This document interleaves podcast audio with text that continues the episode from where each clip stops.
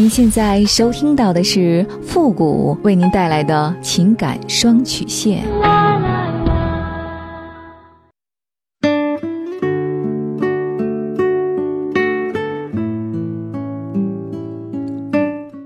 你没有主意，我可以给你；你没有方法，我可以帮你。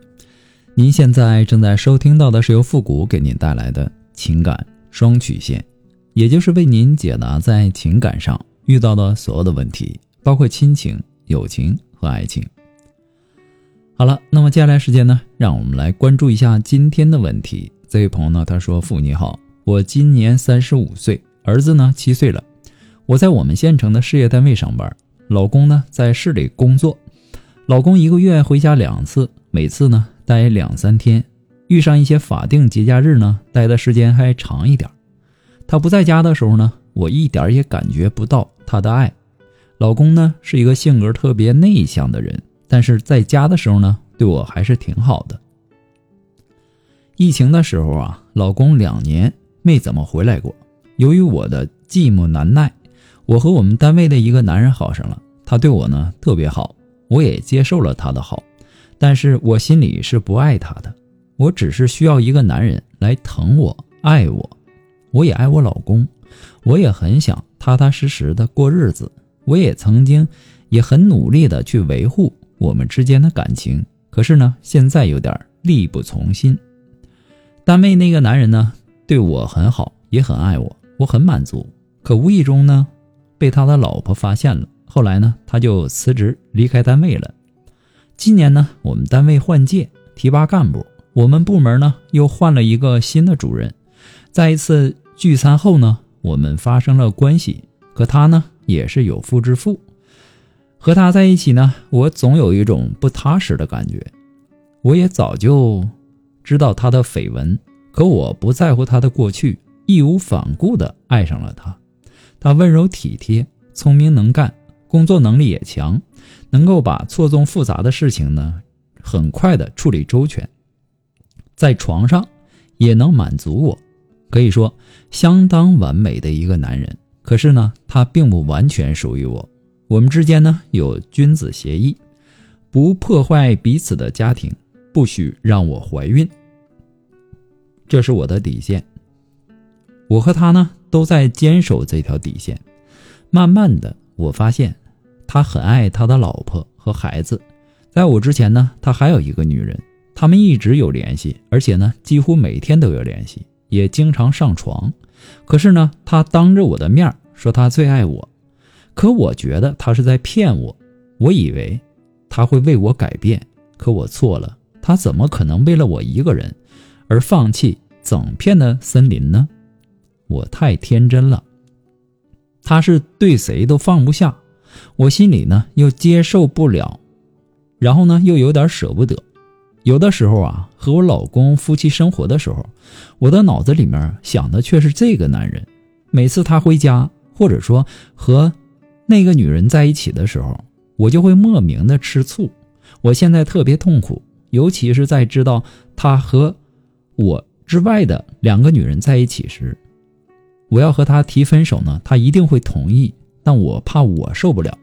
同时呢，他也是我们单位的领导，我怕分手之后呢，也影响我的发展。可是我真的接受不了他的花心，我该怎么做？我看完你的信息之后啊，给我的感觉你好像是未婚或者单身，但我仔细一看，你是有老公的，而且你老公还对你很好，只不过呢，是由于工作的原因。过着异地的生活，你这样就有点过分了。你应该尽快结束和你老公两地分居的生活。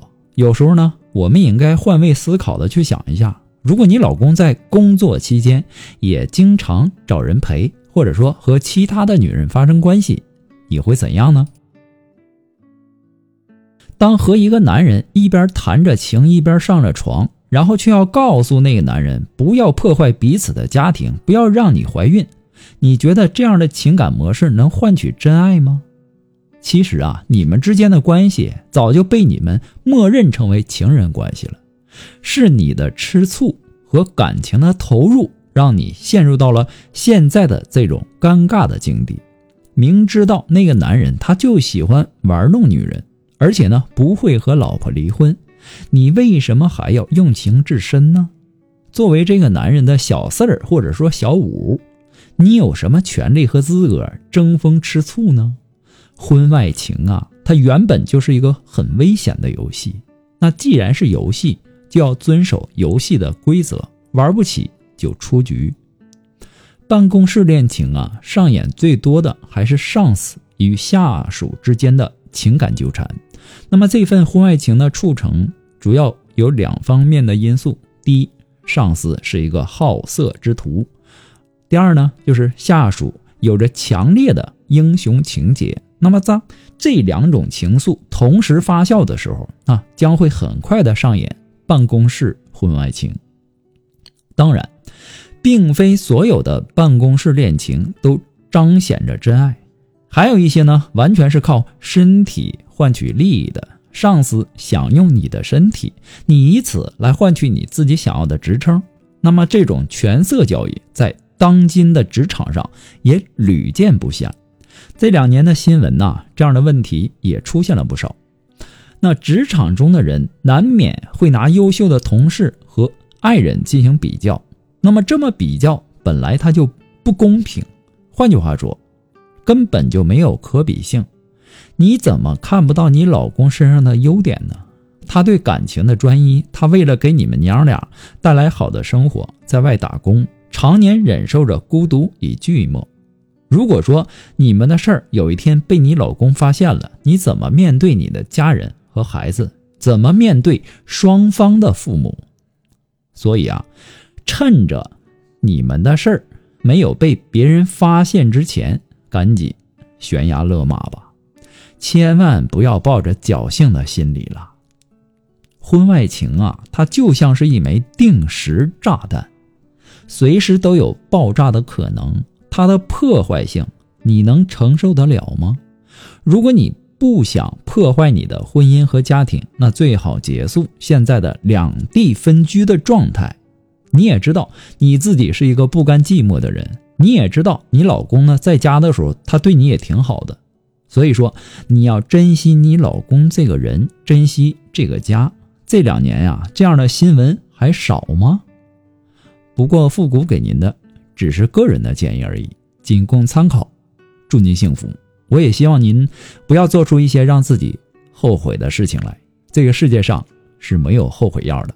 好了，我们今天的节目呢。到这里就和大家说再见了，我们下期节目再见。如果说你有什么情感方面的问题呢，都可以登录微信搜索公众号“汉字的情感双曲线”，把您的问题呢直接发过来就可以了。如果说您文字的表达能力不是很强，怕文字说不清楚，你也可以选择和我进行语音的一对一情感解答。好了，我们下期节目再见。